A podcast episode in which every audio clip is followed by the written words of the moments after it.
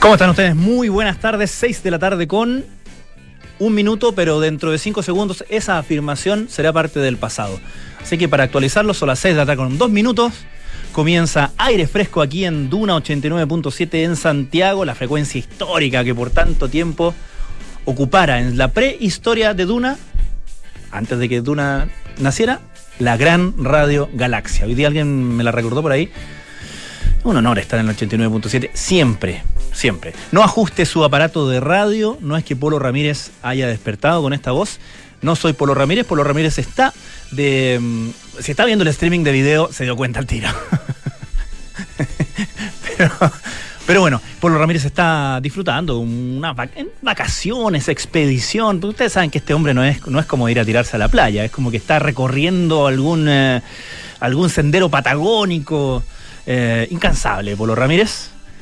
Eh, así que vamos a estar eh, estos días de octubre mm, tratando de cubrir uno de sus zapatos italianos de cuero. Nos escuchan en el 104.1 de la frecuencia modulada en Valparaíso, 90.1 FM en Concepción y 99.7 FM en Puerto Montt. Ahora, en cualquier parte del mundo iluminado, miren, ahí están en el streaming de video mostrando al polo en la Patagonia. Viento en la cara, recio. Ya.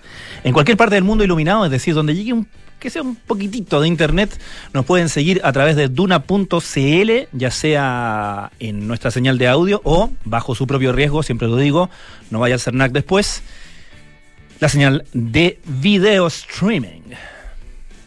Y claro, si tienen BTR, nos escuchan en el canal 665 y pueden revisar, por supuesto, todos nuestros eh, contenidos y también nuestra señal en vivo a través de la app de Radio Duna, que está en ambos sistemas operativos. También estamos con todo el contenido siempre de Duna a través de Spotify, Apple Podcast o las otras plataformas.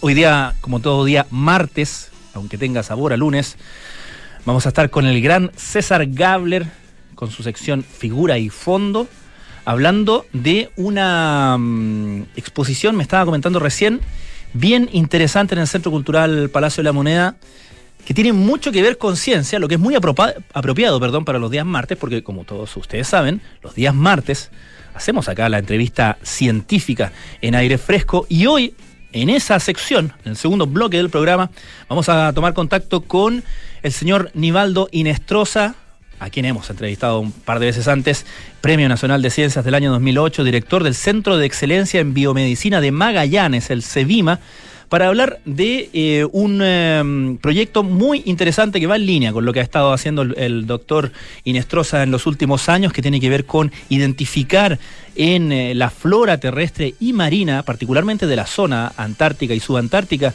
eh, compuestos que permitan desarrollar terapias contra enfermedades tales como Alzheimer, Parkinson, traumas cerebrales, la sarcopenia y otros males y alteraciones de ese orden. Súper interesante la línea de investigación e interesante también el fondo de casi 1.700 millones de pesos que le otorgó al CEVIMA, al Centro de Excelencia en Biomedicina de Magallanes, el Consejo Regional para echar a andar esta investigación biomédica que tiene unas, eh, como les, les decía, unas pistas, unas vías, unas líneas de investigación muy, muy prometedoras y que sacan provecho de la localización, particularmente del Cevima, por, como les digo, la flora eh, tanto terrestre como marina del lugar. Vamos a partir con música, vamos a partir con YouTube. Esto se llama Vértigo.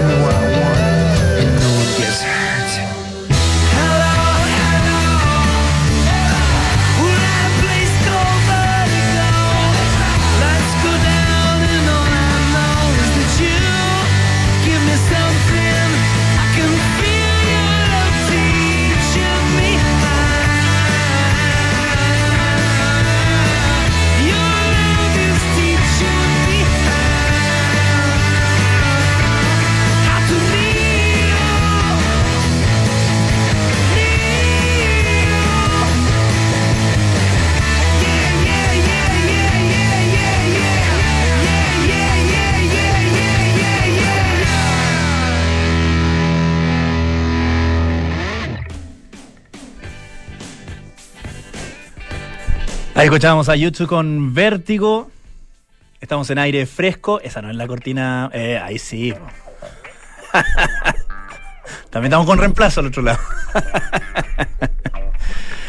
No tenemos a María José Soto hoy día para comentar temas de actualidad, pero vamos a comentar rápidamente una información que publica, o la información se, se conoció eh, por todos eh, hoy por la mañana, pero eh, la desarrolla muy bien la tercera PM como di- dice su nombre en su edición de esta tarde, cerca de las 2 de la tarde, tiene que ver con la historia de este concejal de Pudahuel, el señor Esteban Sepúlveda Reyes, quien eh, acudió a un hospital, al Hospital El Carmen de Maipú, eh, las 4 de la madrugada de, hoy, martes eh, 11 de octubre. eh, fue hasta el hospital de Maipú, al Hospital El Carmen de Maipú.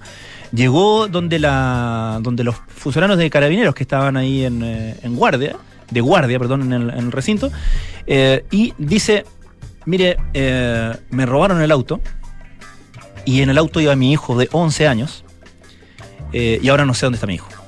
O sea, un secuestro. Una, una- un tema muy, muy sensible, por supuesto, muy grave. Eh, Carabineros inmediatamente activó toda una operación.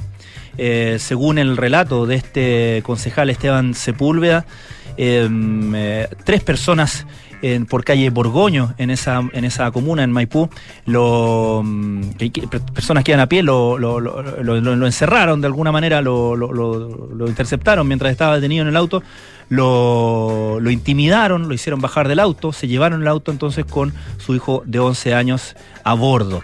Eh, bueno, eh, el OS9 de Carabineros se movilizó por todas, por todas partes.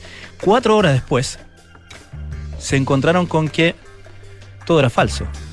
Es decir, el, secuestro, el eh, denunciado secuestro del niño era falso, por lo menos, porque ellos llegaron a la casa de la mamá de este menor, la expareja del concejal, eh, y hablaron con ella y se dieron cuenta que el niño estaba en la casa, estaba en buenas condiciones de salud y que además no tenía contacto con su padre desde hacía tres meses. Hasta el momento no se ha descartado o no se sabe porque si es que el auto efectivamente se lo robaron a esta persona, eh, menos se sabe de los motivos por los cuales este concejal había hecho una denuncia falsa tan rara en el fondo que, que, aparte de, insensible digamos de, de- desubicado por así decirlo que podría haber eh, buscado con esa mm, con esa denuncia falsa. Eh, bueno, se descartó en todo caso cualquier, eh, cualquier acción penal porque, según consta en la nota de la tercera PM, se trata de una mentira realizada con, por alguien con problemas de salud que no denunció a nadie en concreto por cometer supuesto delito. ¿Qué problema de salud? Ahí está el tema porque este concejal que fue electo eh, con eh, 3,71% de los votos como concejal eh, de la lista del Partido Comunista, era eh, militante del Partido Comunista. Eh, bueno, él había sido ya suspendido de su militancia del Partido Comunista en julio, de, julio pasado, después de un episodio de hostigamiento a funcionarios del colegio Boston College de Maipú, eh, donde ingresó, según eh, consta en la denuncia, en evidente estado de ebriedad, comenzó a insultar a las funcionarias y en ese momento fue enfrentado por otro apoderado con quien eh, se agarró básicamente a puñetes. Era un momento, dicen, donde en- primero en, en- esta sala había puras mujeres, él llega, se sienta eh, siendo grosero, siendo agresivo, habían, eh, como les digo, puras mujeres en ese momento, evidentemente ebrio, empieza a decir que él es autoridad municipal, que es concejal de, de Pudahuel. Eh, un apoderado que está en otro lugar se percata de la situación, concurre a ayudar entonces para echar a este sujeto y eh, se terminan trenzando a golpes. Después de esa denuncia fue cuando el PC suspende la militancia de este concejal de Pudahuel, del señor Sepúlveda.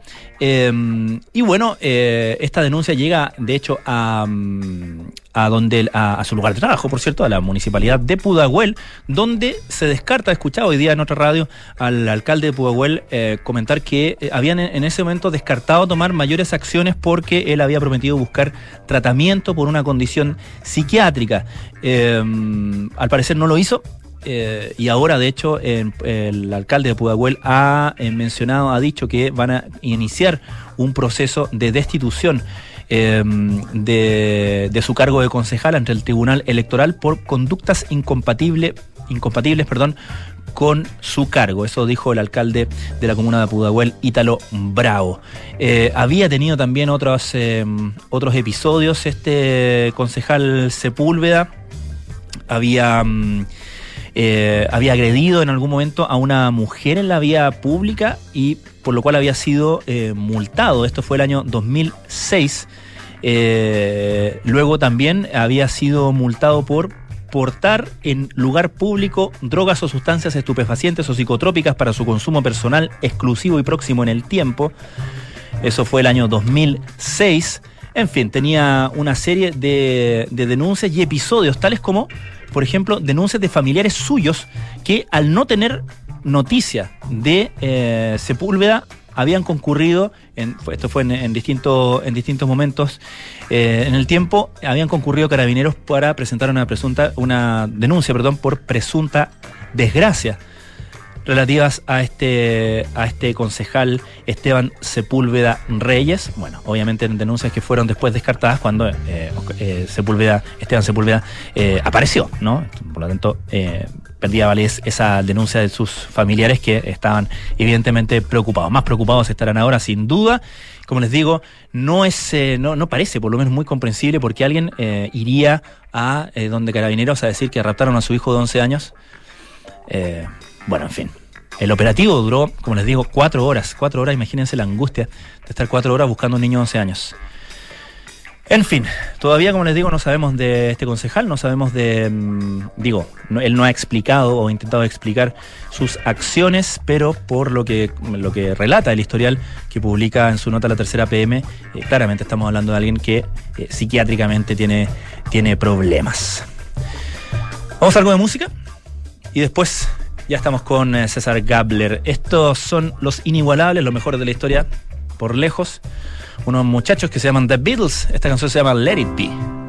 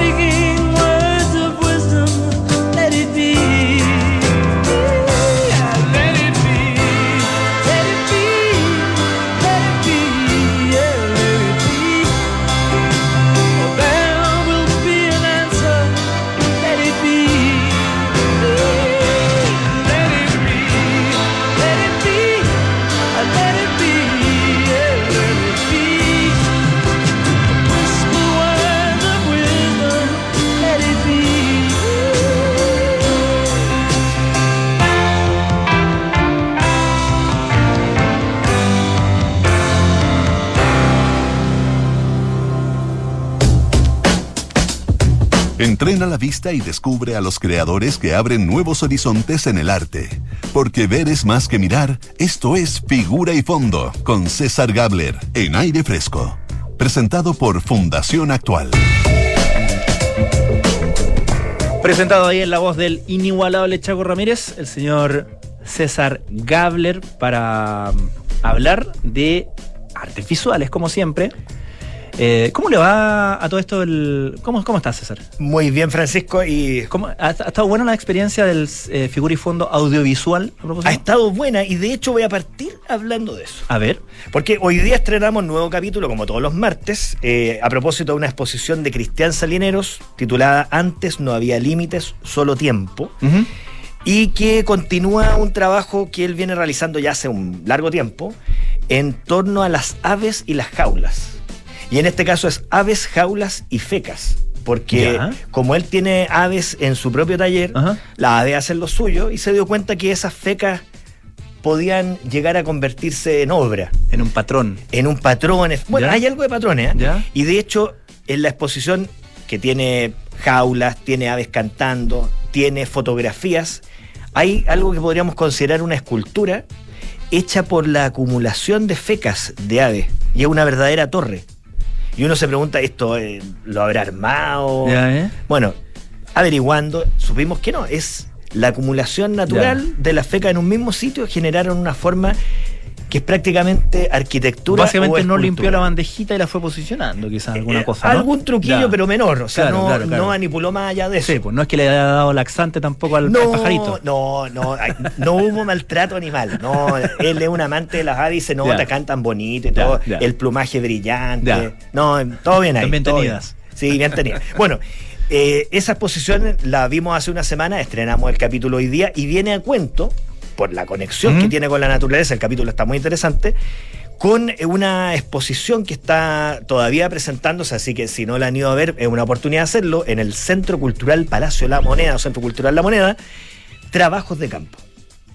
Trabajos de Campo, que es una muestra bien, eh, bien completa, bien interesante, en la que se aborda la relación entre arte y ciencia, y todo a partir de algo que todos deberíamos conocer, yo creo, los que nos, nos gusta la ciencia, nos gustan las publicaciones, porque entre el año 75 y el año 77, un grupo multidisciplinario viajó por Chile en plan científico y publicó, no sé si con periodicidad semanal o quincenal, una revista de tamaño bastante generoso eh, titulada Expedición a Chile. Perfecto. Revista que muchos esperaban con ansia, hoy día es de coleccionista. Y en esta, en esta expedición lo que se hizo fue recorrer el país estudiándolo en todas las dimensiones científicas, que incluía la botánica, el estudio de aves, etcétera, etcétera. Y el deseo de recrear lo que significó ese viaje por el país, pensando que después de prácticamente 50 años el país ha cambiado mucho, eh, motivó inicialmente a los dos curadores de esta exposición, Pablo Bruñoli y Jorge Godoy, a replicar ese formato. Y pensaron, antes de la pandemia, de hacer un viaje por el país en compañía de, o, o- o en la mezcla de científicos y artistas y a ver qué iba a pasar hoy día con eso. Un segundito, César. Hablemos primero de esta, de esta, de este trabajo original. Que se está re- que se recrea en esta exposición, el, O sea, el se de los presenta, 70. claro, se me- presenta mucho material Ya. documental.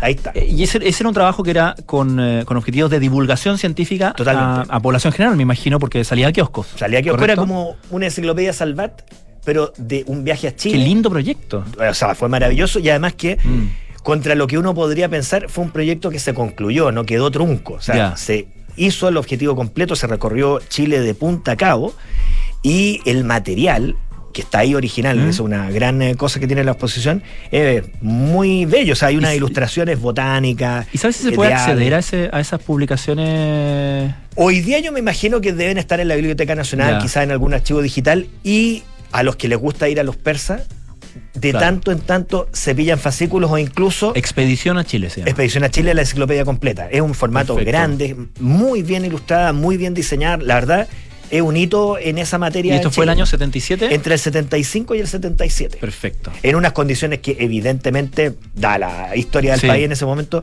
debe haber sido bastante difícil además moverse por el país con Exacto. eh, fluidez, pero lo lograron. Ya. Qué interesante. Ya. Y esta exposición entonces rescata un poco esa, eh, eh, no solo de repente el espíritu, sino el material, ¿no? Está el material, ¿Ya? y eso podríamos decir es un cuerpo de la muestra. Ahí tú ves una larga vitrina que atraviesa diagonalmente la sala, corta el espacio eh, dramáticamente, y ese es el objetivo. De hecho, está pintado en un color muy llamativo. Y luego, dado la pandemia, se replantearon el objetivo y lo que hicieron fue eh, reunir una especie de antología de obras tanto producidas en Chile como por artistas internacionales, de hecho algunos nombres bien conocidos de la escena internacional, que hayan trabajado anteriormente exposiciones vinculadas a eso. No, no pidieron obra exprofeso para la exposición, según entiendo, pero sí recopilaron, hicieron un- una curatoría bien interesante en la que hay obras, como te decía, de tanto de Chile como de distintos países europeos, y la verdad funcionan bien en conjunto y ya hablan las obras, más allá de los temas formales y, y específicos de cada una, hablan de varias dimensiones. Por una parte, eh, la crisis planetaria, ¿cierto? El calentamiento global, eh, el peligro de algunas especies, pero también se ven algunas obras el, el hecho de plantearse la, la dimensión de la expedición. ¿Qué significa Mm. viajar e investigar eh, el- en el planeta? Y de hecho está como referencia, referencia a un investigador que es muy importante, que es Alexander von Humboldt, que ellos lo tienen de referente. claro. Porque von Humboldt, recordemos, fue el primer gran expedicionario que vino a nuestro continente y que se hizo famoso internacionalmente justamente por, entre otras cosas, por esa expedición. Y, y algo de ese espíritu también se capta en, en la, en la curatoría, en la reflexión y, por cierto, en muchas de las obras que están eh, presentes acá. Porque hay algunas que son tal vez más evidentemente artísticas que otras, y otras obras, uno al verlas, por lo menos desde su visualidad, están muy en el límite entre lo que podría ser un informe científico y un planteamiento artístico. Por ejemplo. Por ejemplo, hay una obra de un eh, francés que es Pierre Huyghe, que es un video, además que un video de gran, está proyectado a un gran tamaño, así que es como casi entrar a un, a un microcine. Y en el video lo que uno ve es una, una expedición científica en el extremo sur, eh, en la Antártica. Eh, si no me equivoco, la- ahora, ahora me entró la duda si en la Antártica o en el Ártico, así Ya. que dejo abierto ahí, me- me- me- me corrigen. Pero el punto es que es como ver un documental de esos antiguos que uno veía ya Cousteau, obviamente con la tecnología Ajá. contemporánea de, de- de grabación y edición, pero sin ningún audio descriptivo.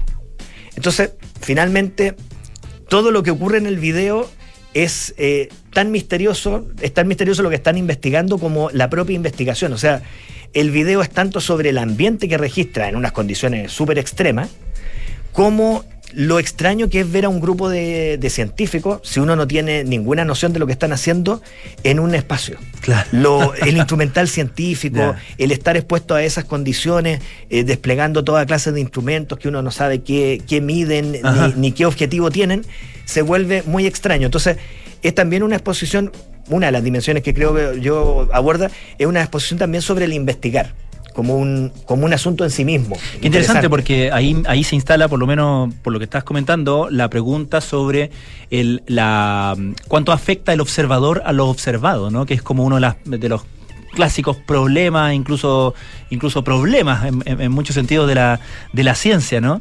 Eh, la- cu- ¿Cuánto destruye la ciencia al, al investigar? El gran drama de la, de la arqueología, por ejemplo. Totalmente, totalmente. Sí, es una, de Claro. la- es una de las lecturas posibles. Ah. Además de que es muy extraño el Mm. ambiente, no, no escucha. Claro, si uno le quitara el audio a un documental de Jacques Cousteau, quizás sería extraño también. Exacto. Pero algo así. Bueno, y hay también obras que eh, abordan el, el- el problema que significa la vida animal. Eh, hay una instalación de Bernardo Yarzún que se vio el año pasado en la Galería eh, Patricia Ready y que aquí está vuelta a instalar en este contexto bien interesante. Y una obra de una artista europea que es, eh, si no me equivoco, la alemana Nicole Schuck. Y es interesante porque hace unos dibujos gigantes, eh, que podrían ser dibujos científicos en cierta medida por la técnica, que representan fragmentos de crustáceos y de microorganismos, y que, claro, pueden funcionar perfectamente como una ilustración científica, esa es la técnica. De hecho, el tratamiento no es el típico de un dibujo artístico, pero que nos muestra el giro que ha dado eh, nuestro- nuestra sociedad y nuestro pensamiento respecto al mundo animal. Antes nosotros veíamos a los animales en general, ¿cierto?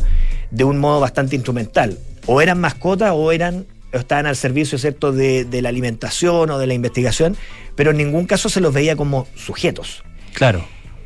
Y eso obviamente tiene algún impacto en el arte porque si nosotros revisamos el, el arte generalmente es bastante antropocéntrico. La- los pintores o pintan la, la naturaleza distanciada, ¿cierto? O pintan personas que Mm. están en la naturaleza. Si pintan los paisajes son como algo reflexivo, pero no, no, no en general como lo que empieza a aparecer ya en una conciencia más contemporánea de que ahí hay un sujeto. Si, si hay un animal, es un otro que podría Claro, tener una interioridad tan eh, misteriosa, compleja como la de un ser humano.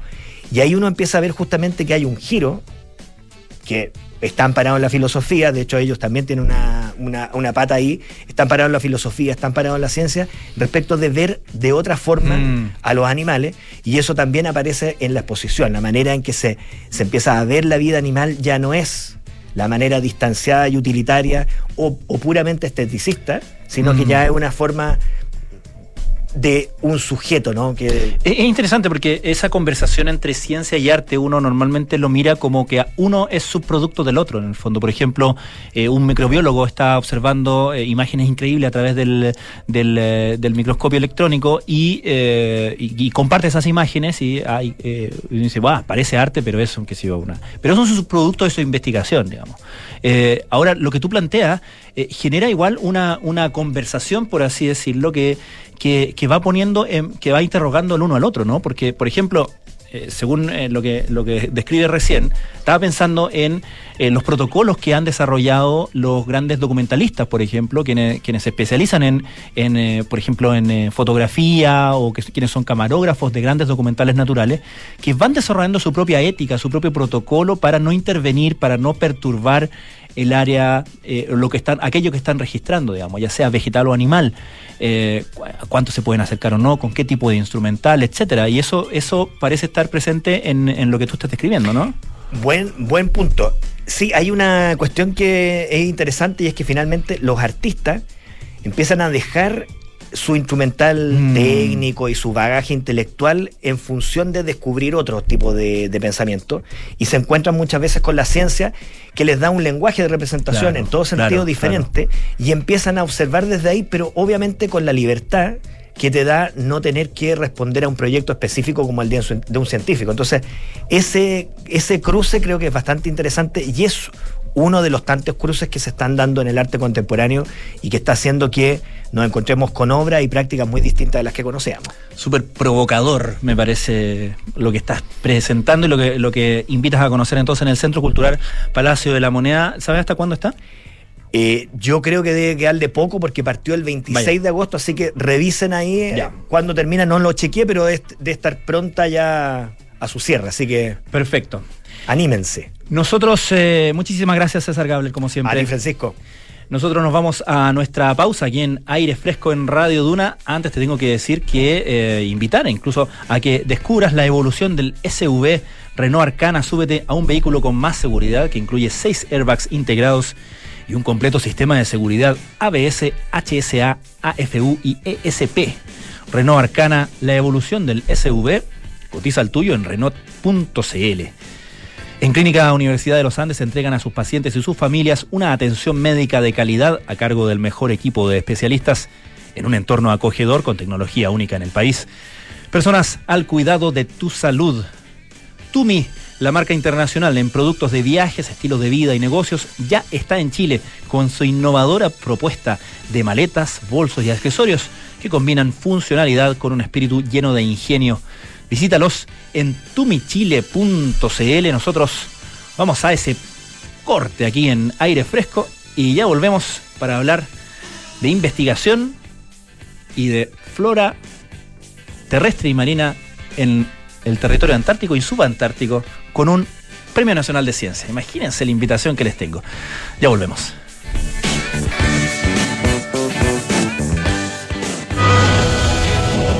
Universidad San Sebastián, en su compromiso por la investigación de excelencia, destaca a la doctora Carla Pozo, cuyas investigaciones han permitido descubrir presencia de microplásticos en peces de consumo humano, así como sustancias químicas tóxicas derivadas de plaguicidas y químicos industriales en zonas costeras del país. Estos hallazgos permiten diseñar estrategias y políticas para reducir estos contaminantes y su impacto. Universidad San Sebastián, vocación por la excelencia. A ver, ¿qué le vamos a poner? Ya sé, seguridad. Seis airbags, cambios dinámicos al volante para una mayor performance, mm, un diseño único, moderno y confortable espacio interior. Ah, un sistema de audio de alta fidelidad y pantalla multimedia con Android Auto y Apple CarPlay, además de un potente motor turbo de 150 HP. Listo, mi mejor obra. Maravíllate con Renault Arcana, la evolución del SUV. Cotízalo en Renault.cl. Terco Center. No excluyas de las conversaciones a los adultos mayores que tienen problemas de audición. En lugar de eso, ubícate frente a ellos para que te vean, modula, habla lento y ocupa un tono de voz grave. Así podrán entenderte y se sentirán considerados. Soy Pamela Chávez, geriatra. En Clínica Universidad de los Andes contamos con una moderna infraestructura, tecnología única en el país y lo más importante, el mejor equipo de profesionales. Clínica Universidad de los Andes. Somos personas al cuidado de tu salud. Enfrentar el cambio climático es tarea de todos. Duna, por un futuro más sostenible. Garantizar la salud y seguridad de las personas que trabajan en una compañía debe ser siempre una prioridad. Así lo ha demostrado Acción Energía, celebrando el cumplimiento de cinco años sin accidentes en su planta fotovoltaica El Romero Solar, ubicada en la comuna de Vallenar, en la región de Atacama. Este hito es el resultado de la implementación de una desarrollada cultura de autocuidado por parte del equipo de la planta y de la rigurosa aplicación de protocolos de seguridad que la compañía ha desarrollado a nivel global, como el programa Act Safe y las seis reglas de oro que salvan vidas. El Romero Solar cuenta con 246 megawatts de capacidad instalada y produce energía limpia desde el año 2016 evitando la emisión anual de unas 474 mil toneladas de CO2 a la atmósfera. Acciona, expertos en el desarrollo de infraestructuras sostenibles para recuperar el planeta. Maca, ¿qué haces por acá? Hola Javi, qué rico verte. Pensé que estaban de vacaciones. Sí, regresamos ayer. Estuvimos en el sur con los niños dos semanas y nosotros descansamos en Me imagino. ¿Y cómo hicieron con la casa tanto tiempo? Todo perfecto. Contratamos la alarma de Verisur antes de irnos y resultó genial. Pudimos controlar desde la app la casa y así estar más tranquilos. Ya, qué buena. Protege lo que más quieres con alarmas Verisur. Contrata llamando al 600-385-0003 o en verisur.cl. Activa Verisur. Activa tu tranquilidad. Estás en aire fresco con Francisco Aravena.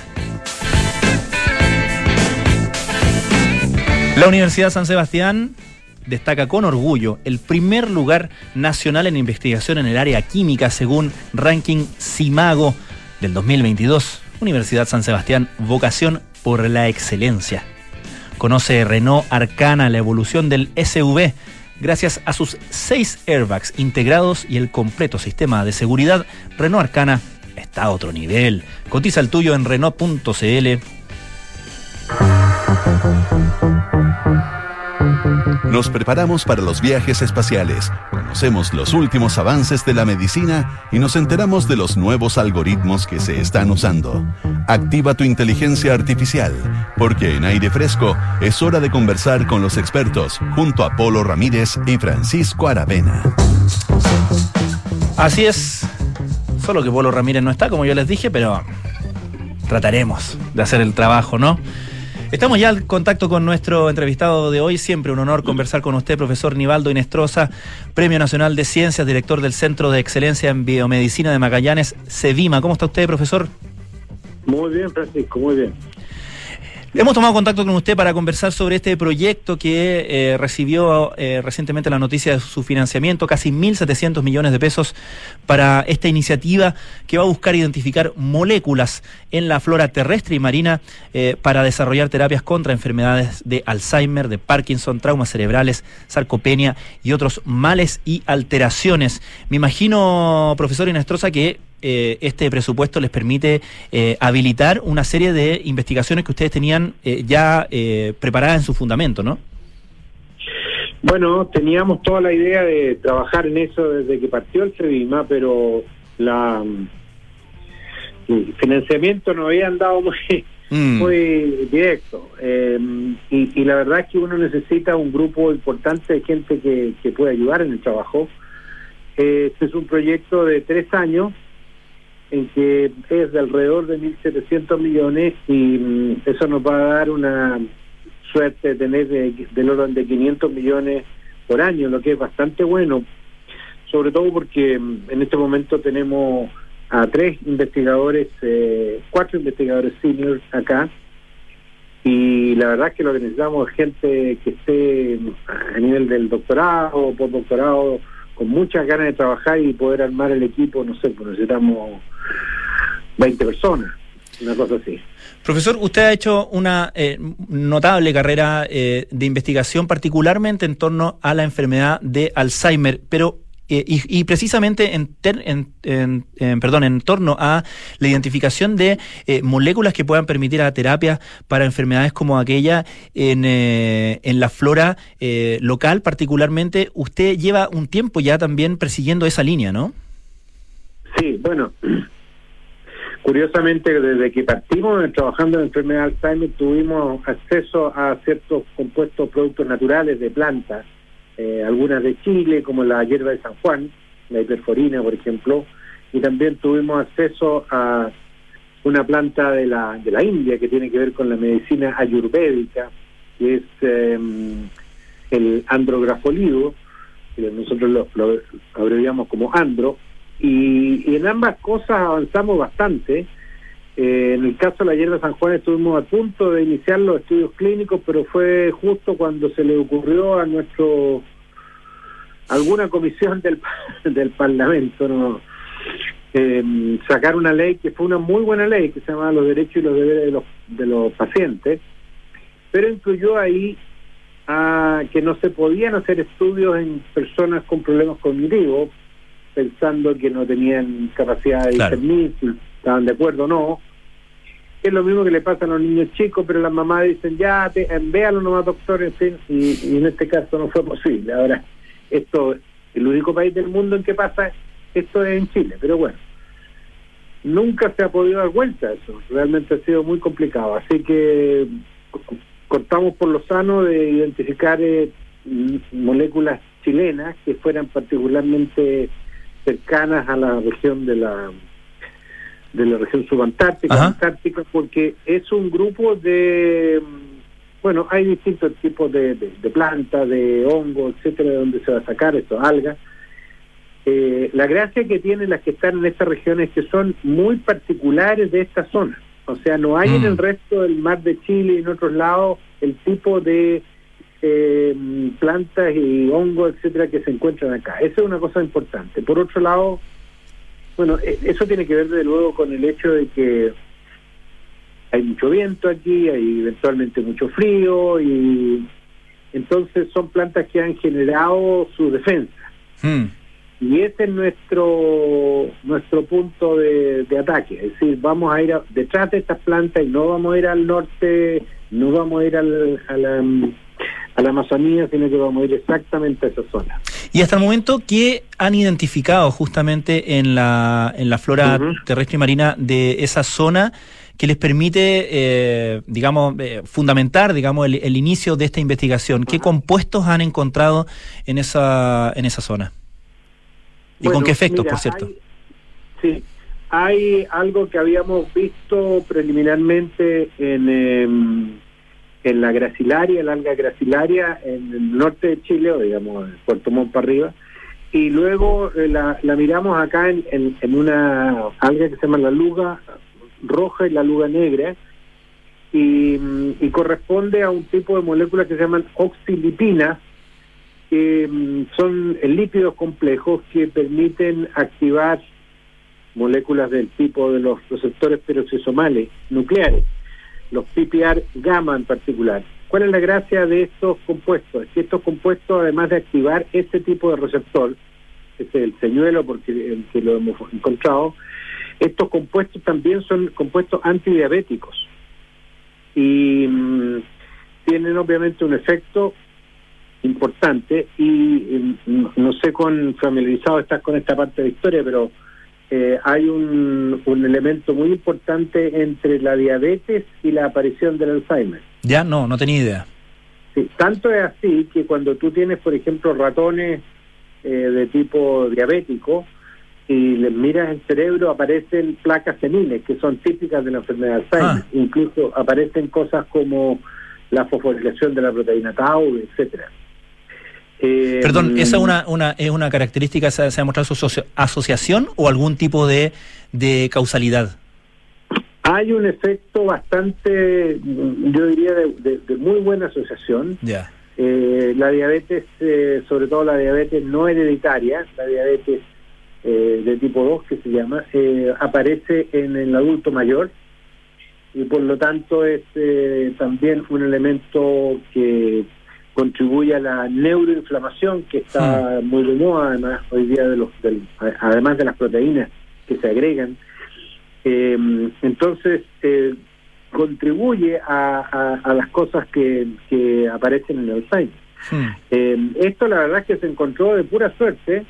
Eh, se estaban, eh, ocurre que los, los pacientes con, con Alzheimer, esto era un estudio que se hizo inicialmente en Finlandia, pacientes con Alzheimer son ya todos mayorcitos, y, pero junto con eso, además de tener Alzheimer, muchos de estos pacientes tenían diabetes. Entonces comenzaron a tratarlos con los, eh, con los eh, agonistas de los PPR, que como te digo son muy buenos eh, elementos para tratar diabetes. Y bueno, y mejoraron a los pacientes de la diabetes, que yo no andaba preocupado de Alzheimer, porque los pacientes no estaban ahí en las casas de reposo, en fin.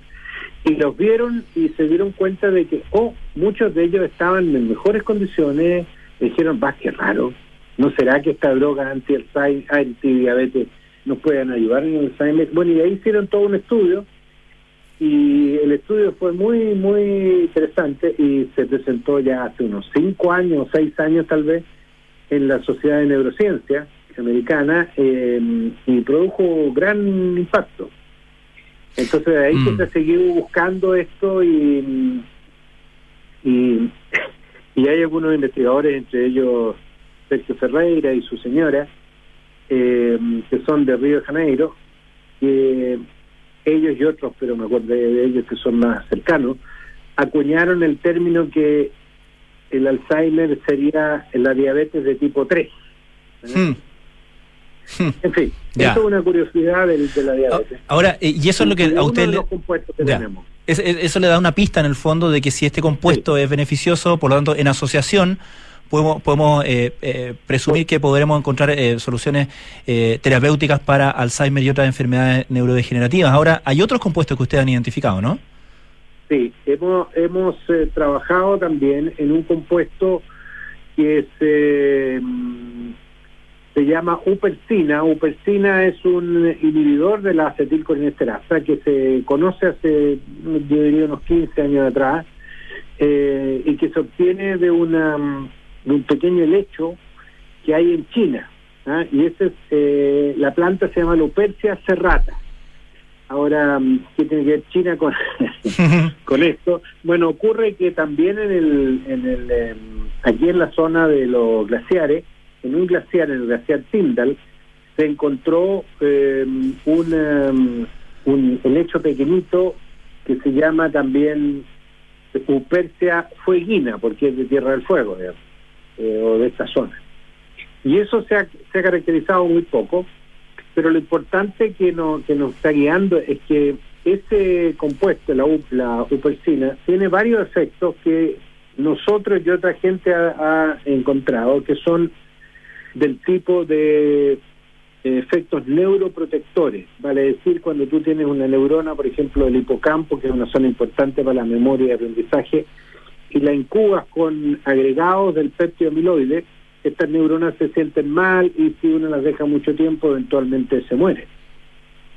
Entonces, tú con ese test eh, haces competir compuestos que tú tienes purificados, como por ejemplo en este caso la upersina, y le, y le pregunta, ¿tú vas a ser capaz de detener la muerte de estas neuronas que se van a morir por- porque le estamos dando el péptido amiloide? Y la upersina tiene un efecto muy, muy interesante. Eh, ocurre que tiene un efecto no solamente a nivel de las células, o sea, la célula no se, no se, no se muere, pero además tiene una, una función que sería específica a nivel del- de la energía de la, de, la, de la célula, que es la mitocondria. Entonces vamos a estudiar exactamente qué es lo que está haciendo a nivel de la mitocondria, que mm, ha resultado ser muy interesante este último año en, muchos tipos de, de.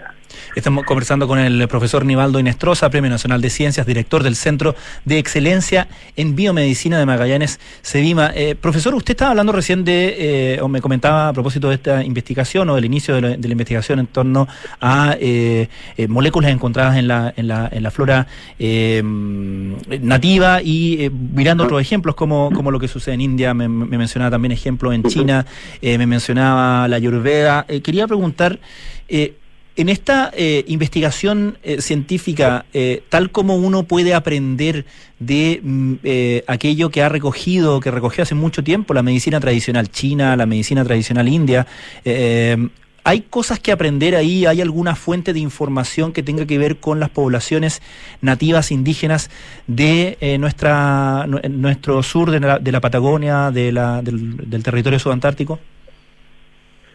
Eh, muy buena pregunta. Déjame primero contarte que un amigo mío, por esas cosas del destino, eh, que cuando terminó su doctorado en la Universidad de Cambridge y después estuvo haciendo un par de postdocs en Estados Unidos, volvió a China.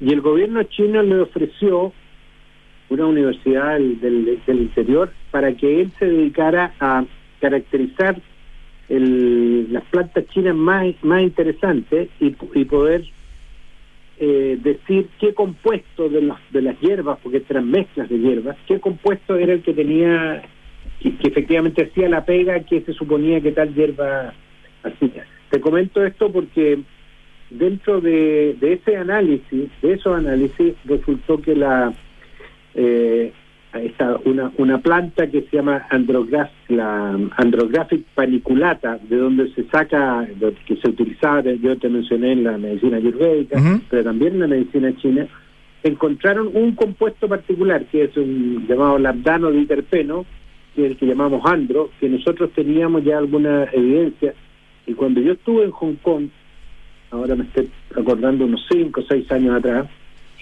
eh, yo le pregunté, le dije, y de hecho hice un seminario sobre eso, y aquí le dije, le voy a hablar del andro y que viene de la India o la Ayurveda. No, me dijo, también es nuestra, también es china, y nosotros la encontramos, la encontramos en un compuesto que, que servía para bajar la, la mm, ¿cómo se llama? La, la presión, ¿Era la presión o no? Ahora estoy confundido con la presión. Pero tenía varios efectos. La usaban, por ejemplo, cuando la gente estaba un poquitito con, con resfrío y así, cosas de ese tipo.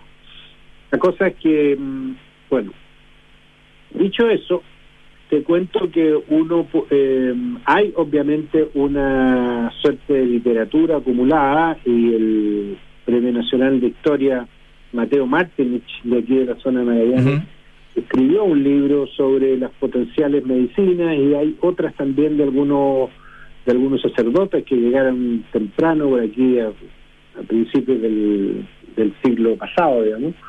Eh, y hay algunas cosas que se podrían estudiar, ahí, pero mi impresión es que va a tomar tiempo porque va a requerir eh, conseguir la, la fabricación de estas mismas Claro. De mismas plantas, porque realmente aquí queda muy poca gente de los eh, de los originales, digamos. ¿no? Sí, no, claramente ahí la, la, la fuente de información tiene que ser aquellos que han, que han hecho registros de, de ese trabajo eh, más, eh, digamos, de, de- de los pueblos, de los pueblos originarios de la, de la zona. Ahora, eh, profesor, finalmente eh, estamos hablando de la instalación de este Centro de Excelencia en Biomedicina de Magallanes, que eh, entre, entre sus propósitos también está el potenciar el desarrollo de la ciencia justamente tan lejos, justamente no, ya no decimos desde regiones, sino que desde la región más lejos donde uno se puede instalar en, el territorio nacional, ¿no? Eh, ¿Qué importancia tiene eso eh, en, en- el concepto general de las cosas? Bueno, eh, la verdad es que aquí, en, particularmente en Punta Arenas y en, en Puerto Natales, hay hospitales, hay médicos, hay aquí en Punta Arenas está hay una carrera de medicina ya, y hay otros eh, gente- personal que ayuda a los aspectos médicos. Y lo que no había era un centro de biomedicina en el sentido de que se, se estudiara y se hicieran investigaciones en, en aspectos que son preclínicos, ¿no? antes de Mm. llegar a la clínica. Eh, y bueno, el centro está, ahora tenemos un bioterio de alto nivel y vamos a poder hacer cosas, porque te digo que aquí no había ni un ratón ni una rata para Claro. hacer nada.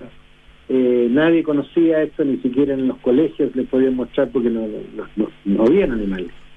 Y aquí cuando se hacían esos estudios para caracterizar la presencia no de toxinas marinas en los Mm. bivalvos que de repente estaban menos contaminados, había que traer los ratones de Santiago y hacer los estudios. Entonces, eh, desde ese punto de vista es como un abrir eh, los ojos a lo que es la biomedicina y eventualmente el poder traer para acá muchas muchos eh, personas que se formaron, que, que nacieron acá, pero que se fueron a formar afuera y finalmente terminaron todos quedándose en, en distintas partes.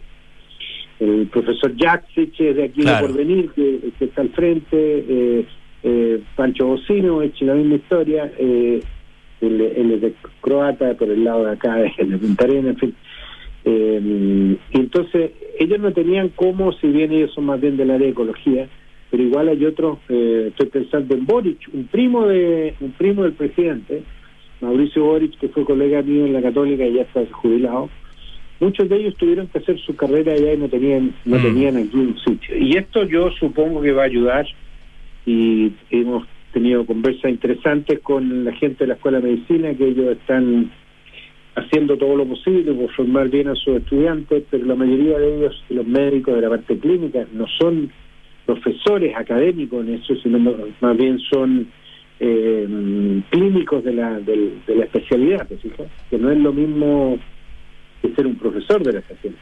Excelentes noticias entonces, profesor Inestrosa, para, para toda la región y para el desarrollo de la ciencia allá en Magallanes. Profesor Nivaldo Inestrosa, Premio Nacional de Ciencias, director del Centro de Excelencia en Biomedicina de Magallanes, Sedima. Muchísimas gracias, como siempre, por atender nuestro llamado. Ya, Francisco, muy bien, muchas gracias. Un abrazo, que le vaya muy bien. Chao, chao. Nosotros dejamos el programa hasta acá, ya nos pilla la hora. A las. eh, mm, ahora, cuando termine. Ahora, cuando apenas yo termine de dar la lata, viene Cartas Notables con Bárbara Espejo. Hoy, un auto para Bonnie and Clyde. Luego, a las 19 horas, nada personal. Con una dupla de señores, Matías del Río y Nicolás Vial. A las 20 horas, terapia chilensis con María José Ochea, Antón, Arturo, perdón, Arturo Fonten y el señor Andrés Benítez. Y luego sintonía crónica epitafios con Bárbara Espejo y el gran Rodrigo Santamaría. Hoy, Mick Ronson. Nosotros nos encontramos mañana miércoles a las 6 de la tarde acá en Radio Duna. Muchísimas gracias, que les vaya muy bien.